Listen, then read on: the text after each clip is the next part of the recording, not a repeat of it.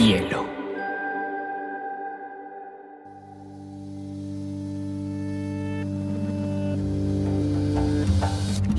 Coincide con la noción de estilo tal como se La lectura debe ser una de las formas de la felicidad y no se puede obligar a nadie a hacerlo.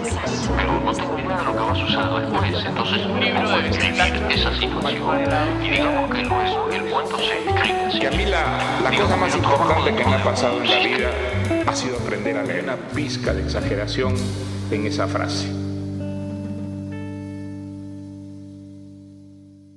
Bueno, vamos a pegarnos un viaje por una literatura un poco diferente. Y es el universo surrealista de Haruki Murakami, el escritor japonés que se convirtió como en el fenómeno global, vendiendo millones y millones de ejemplares de libros en todo el mundo. Sin duda, es uno de los favoritos de muchos lectores y el más criticado por otros. Eso sí, siempre dicen que se va a ganar el Premio Nobel de Literatura, pero hasta ahora nunca se lo ha ganado. Nació en Kioto en 1949 en medio de una familia de clase media, padre y madre profes de literatura, y su abuelo, vean acá, es monje budista.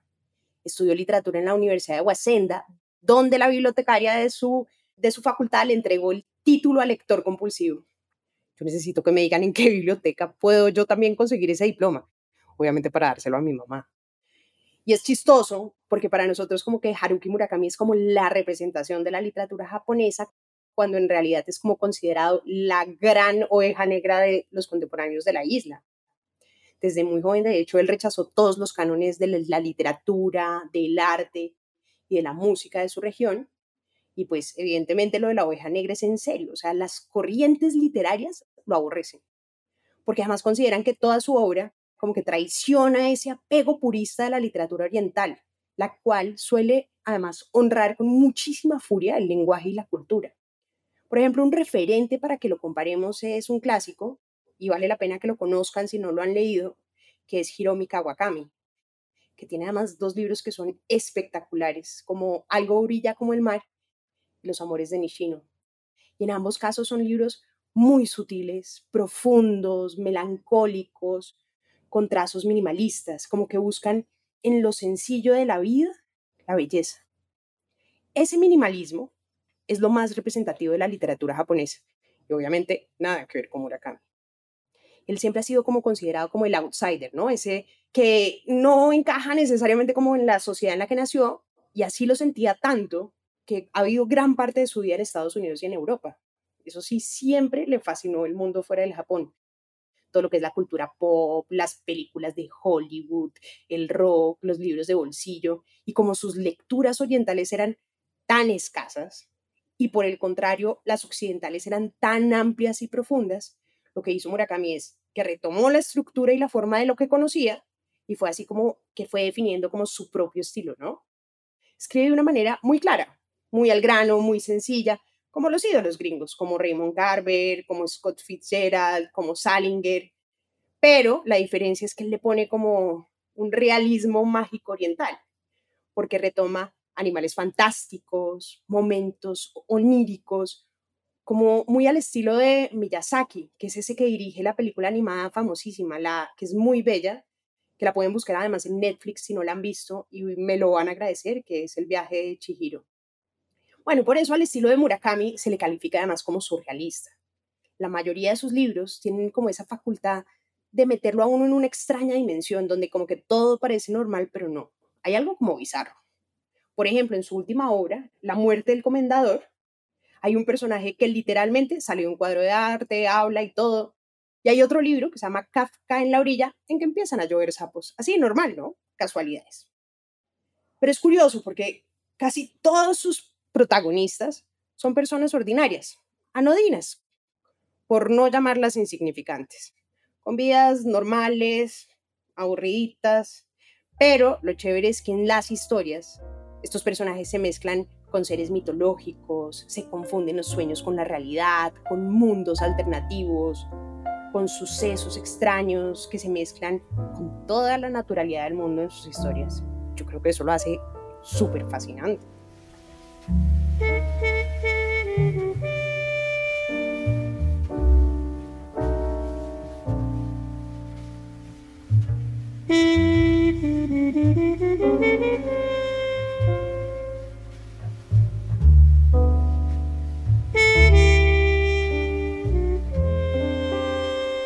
Murakami es con toda seguridad todo lo que los lectores nunca esperaríamos de él.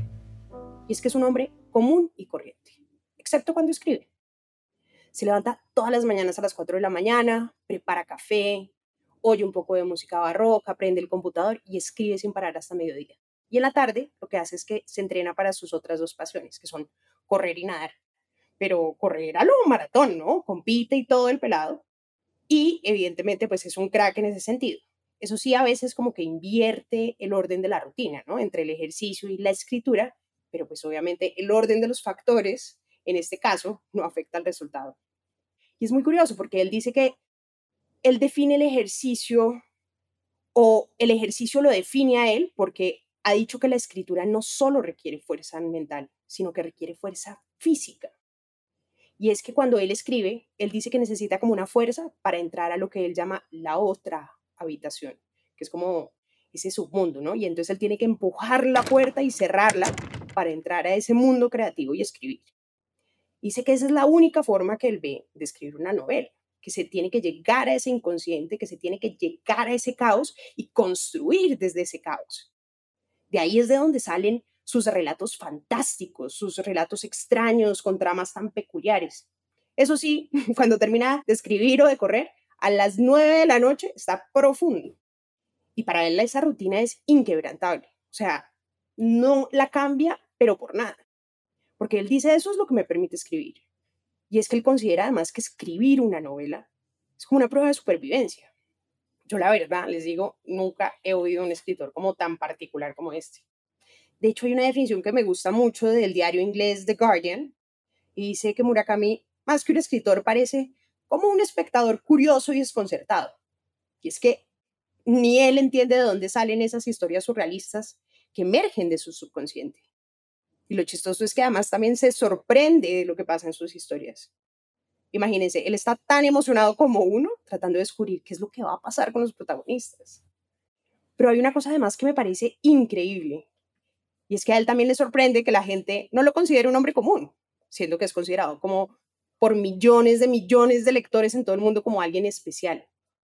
Yo no sé si ustedes han leído biografías de escritores famosos, y es que algo común en ellas es que hay un impulso siempre en esos escritores desde muy joven por escribir, ¿no? Como que tienen una fuerza, como que tienen una obsesión, un juego vital adentro. Y a diferencia de muchos escritores, él no soñaba para nada con escribir, ¿saben?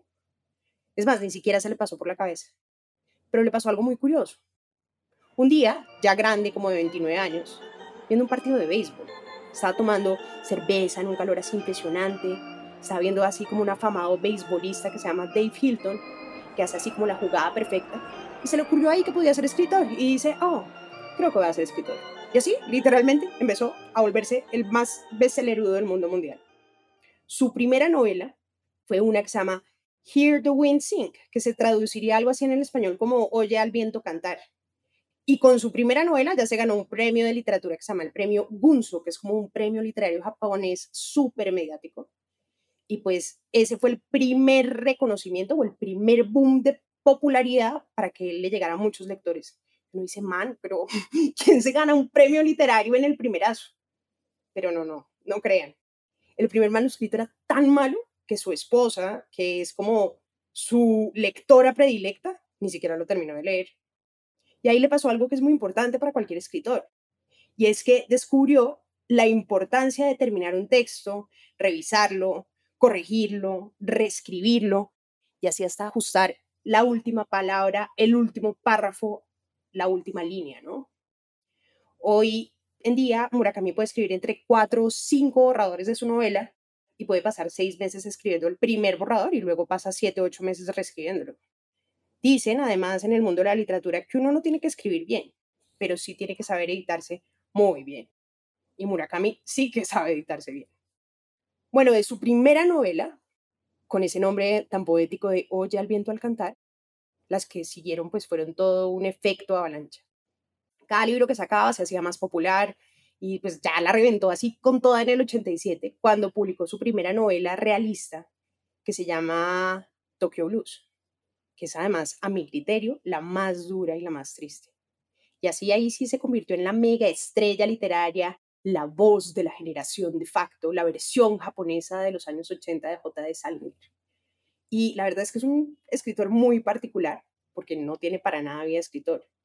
No me refiero a lo que escribe, no me refiero al oficio de escribir, sino que ustedes saben que los escritores tienen dos vidas, ¿no? La, la del oficio y la de los viajes, la de los clubes de lectura, la de los festivales. Se la pasan apareciendo en noticias, en medios, en podcasts como este. Murakami, si me oyes, estás muy invitado. Es un hombre muy reservado. va de todas las entrevistas, odia a los periodistas, no hace parte de ningún grupo intelectual, porque esa es otra cosa con los escritores. Todos tienen amigos escritores que los refuerzan o los influyen y jamás se le ven eventos culturales. Son muy poquitos. Si alguna vez ven algún evento cultural como Murakami, vayan a verlo porque no se va a repetir. De hecho, oírlo en entrevistas es súper chistoso porque los entrevistadores le hacen así preguntas súper profundas y él responde con lo más básico del mundo. Obviamente es como, ¿qué significa cuando? Y él es, no me gustaban los gatos.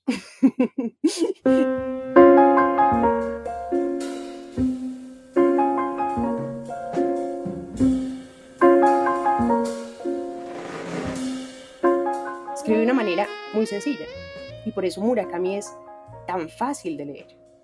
Y no crean, escribir fácil es bastante difícil, sobre todo con esas tramas tan complejas y tan extrañas como las de Murakami. Pero para los lectores es una alegría, ¿no? Porque que un texto sea fácil de devorar, que el texto no te ponga ninguna piedra, no te ponga dificultades, que te permitan sumergirte en las profundidades de la historia, navegar, integrarte, pues eso para uno como lector es una maravilla. ¿No les pasa a veces que no sé, que sienten como que hay escritores que se las quieren como de arte inteligentes, de conocedores, de demasiado cultos, un poco pedantes. Y se vuelven tan densos los textos que lo pierden a uno. Yo creo que Murakami logra algo y es que sus lectores nos volvamos adictos. Obviamente no tiene química con todos, pero con los que la tiene se convierte en una relación. Como diría mi amigo el librero de books, Antonio Pulgarín, que es uno de los grandes adictos de Murakami. Y para ser una super mega estrella de la literatura, es súper modesto. Él dice, no, no me considero un artista, solo un tipo que sabe escribir. Y les juro que nos falta modestia. Una vez una señora se lo encontró como en Nueva York, en el Central Park, mientras él corría, y se le acercó y le dijo, oiga, disculpe, ¿no es usted un novelista japonés muy famoso? Y Murakami le dice como, en realidad soy un escritor, pero me encanta conocerte. Así, qué ternura, ¿no? de hecho, en el libro que se llama ¿De qué hablo cuando hablo de correr? Dice que si hicieran una película de su vida, tendrían que quitar y quitar y quitar escenas de su vida porque no tiene nada especial. Cuando le preguntan si él cree, además, en esos sucesos increíbles que narra en su libro, él dice, pues, mientras escribo me ocurren cosas, pero cuando no estoy, soy un hombre corriente y con un fuerte sentido común. Yo voy y vengo de esos dos mundos diferentes, que es, claro, ese proceso de escritura que lo lleva a la creatividad y que seguramente a muchos artistas les sucede. Y es muy curioso porque en casi todos sus libros él prefiere escribir en primera persona, casi todos sus libros además aluden a muchos elementos de su vida personal, que son la música, los amores felinos, el deporte, la entrada a la madurez, muchas veces son hombres de 40 que están buscando el amor de su vida o que están buscando una mujer o una desconocida que es todo lo contrario a lo que le pasa en su vida.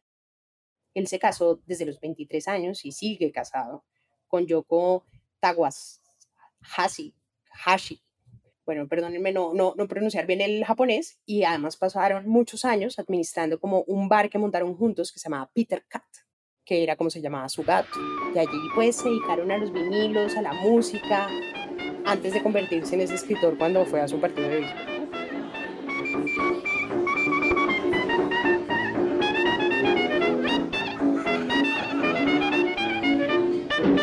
Y además tiene una fascinación por la música que se representa además por una colección de más de 10.000 vinilos y un amor absolutamente obsesivo por la música clásica como Beethoven, Brahms, Mahler, el jazz, que siempre está presente en sus historias. De hecho, Tokyo Blues, que en inglés se llama Norwegian Wood, al sur de la frontera, al este del sol o After Dark, que son sus libros, son nombres de canciones o de álbumes de música, sea por su colección musical o porque en muchos de sus libros mencionan tantas canciones, siempre está ese sonido de ambiente que se presta para armar listas.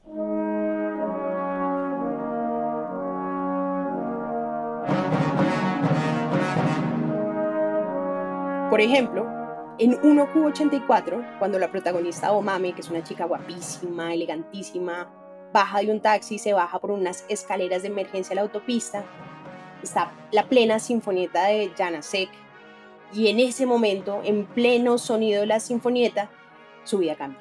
Su vida cambia, todo su alrededor cambia, pasa a otra dimensión, todo mientras oye esta canción y para uno es muy aterrador como, como sentir ese proceso a través de la música. Y si no lo han leído y están buscando una buena novela de amor, esa es una opción. Eso sí, más larga, no. Es una historia que es bonita porque es contada desde los puntos de vista de los personajes principales, que es Aomami y Tengo. En los dos primeros tomos, de los tres, porque son tres, se encuentra alternativamente lo que le sucede a uno y lo que le sucede al otro. Y son dos personajes que, como siempre en Murakami, llevan vidas solitarias. Aomame es una asesina profesional tengo, en cambio, es un profesor de matemáticas que quiere ser novelista y que su editor le pone como un extraño encargo de investigar como una crisálida. Ni me pregunten qué es una crisálida porque tampoco sé. Pero ambos empiezan a ver cómo empieza a cambiar como su entorno y su mundo y empiezan a aparecer dos lunas y obviamente el destino, como en todas las novelas de amor, empiezan a unirlos, pero para saber, digamos, qué les pasa y cómo se encuentran, es tocó leerse los miles, miles, miles de páginas que tiene este libro. Y un dato coctelero, ¿no?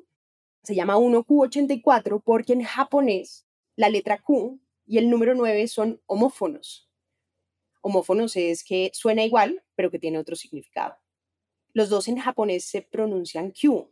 Por eso se asume que 1Q84 hace referencia a la novela homónima de George Orwell de 1984.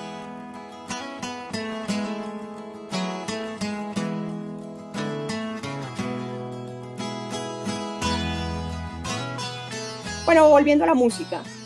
En Tokyo Blues, la canción de los Beatles que le da nombre al libro, esa canción se le cruza a Watanabe, que es el protagonista, en un momento clave de la historia. Tokyo Blues definitivamente es mi novela favorita de Murakami, porque habla además de los amores juveniles, ¿no? Es la historia de Toru Watanabe, que es ya un ejecutivo cuarentón, empieza a oír esa canción de los Beatles y le pasa lo que a todos nos pasa con la música, y es que se transporta en el tiempo no les pasa, como que están oyendo una canción que los lleva a alguien o que los lleva a un lugar de su vida o a un momento y que a uno a veces le toca bloquear la canción. Bueno, eso le pasa un poco a Watanabe, que recuerda a Naoko, que era como una chica muy inestable, que era la novia de su mejor amigo que se suicida. Su mejor amigo como de infancia, ellos tienen un encuentro, él se suicida y él queda totalmente devastado.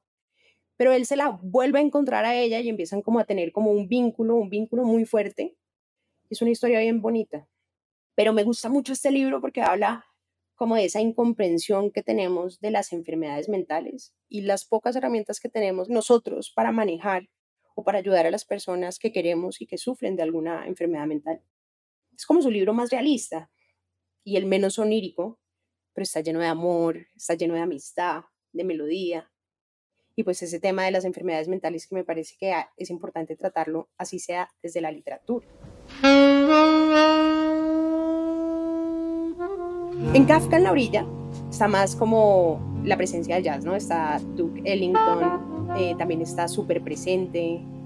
El protagonista que se llama Kafka está en su casa en la montaña y está poniendo los discos de Ellington, pero también además pone los de Radiohead o los de Cream. Y eso, eso me parece un aspecto muy particular y espectacular de la obra, porque uno no solamente está leyendo la historia, sino que la música que menciona hace parte de las escenas como una banda sonora. Eso sí, o sea, uno se las imagina y les da vida, les da emoción, nos permite además a los lectores como trasladarnos de una manera muy intensa a ese espacio, a las emociones de los personajes y como vivirlo de una forma diferente.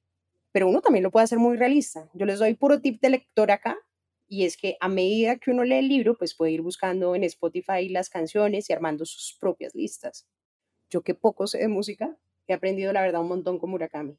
Y la verdad me fascinan, me fascinan las listas. Y además uno puede poner la canción en plena escena para ambientarla.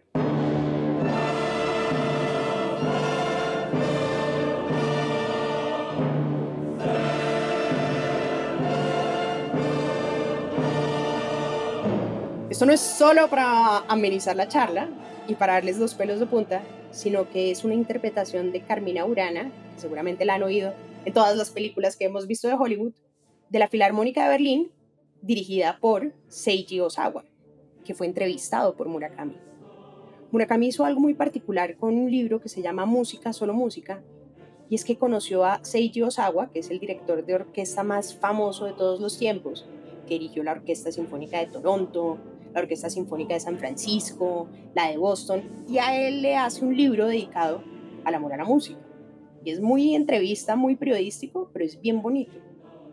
Murakami dice que oír jazz y clásica de manera como alternativa para él es como un estímulo, ¿no? Como que le alimenta el espíritu, que le alimenta la mente, que le alimenta el alma. Y dice que la música le genera paz interior, por eso está tan presente, digamos, en su vida y en la obra. Y que esa alegría que siente él cuando oye música, no la siente con nada más. En una entrevista al periódico español El País, explicó que la música no solamente es el fondo de sus libros, sino que es la forma. Y es que la sonoridad hace parte de su proceso creativo. Había una frase muy bonita que decía como, viene la melodía, que en la literatura viene a ser un ordenamiento apropiado de las palabras para que vayan a la par del ritmo. Si las palabras acomodan al ritmo de una manera suave y bella, uno no puede pedir más. No, es, es un genio porque lo que hace es que usa las técnicas y características que él aprecia de la música para escribir. Muy teso, ¿no? Dice como, imagino que el teclado del ordenador es como un piano e improviso sobre él. Y obvio, como su primer trabajo, el primer trabajo de adolescencia de Murakami fue trabajar en una tienda de vinilos, pues la música siempre ha hecho parte de su formación. I read the. Just right, I play music. I used to be a of a jazz club in Tokyo before I became a writer. So music means a lot to me. And uh, sound, and rhythm, and the free improvisation. Dice, lo siguiente es la armonía, los sonidos mentales que sostienen las palabras. Luego viene la parte que más me gusta, la libre improvisación. A través de algún canal especial, la historia fluye libremente desde el interior. Todo lo que tengo que hacer es sumergirme en la corriente. Y fíjense lo importante que para un lector es sentir esa melodía, ese ritmo, esa sonoridad. Y él tiene todo, sonido, ritmo, improvisación, como en el jazz, como en el jazz que tanto le gusta. Eso es su literatura. Hay otra cosa que es particular que pasa en sus historias y es que él nunca sabe a dónde van. Él, como nosotros, los lectores, también quiere saber a dónde van. Aunque tiene temáticas que se repiten y son súper recurrentes, ¿saben? Como Jorge Luis Borges, que tienen obsesiones. So, I have three things to help me the cat, and the books, and the music. Él, particularmente, tiene obsesiones con mujeres misteriosas, con gatos, con poderes supernaturales, con mundos paralelos. Y evidentemente, aquí cuando habla de libros, música, pues hacen parte fundamental de su obra. Hay otra cosa que me gusta y es que menciona muchos platos japoneses que uno no tiene ni idea qué son, pero yo me la paso ahí como en Google mientras leo buscando los platos. Obviamente uno los ve y no le dan ni cinco de ganas de probarlos porque se ven muy extraños, pero bueno, uno aprende de platos japoneses. Y yo creo que de todas formas, como escritor, vale la pena embarcarse a conocerlo, porque es la puerta de entrada al surrealismo literario.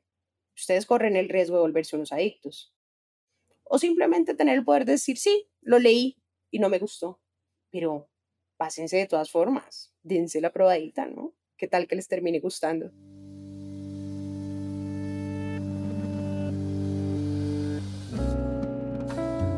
Este es un podcast para contagiar el amor por los libros, porque no hay mejor forma de incentivarlo que desde la divulgación. Ser promotor de lectura es un hobby, pero también un reconocimiento y un agradecimiento implícito a aquellas personas que en nuestra vida nos acercaron a los libros.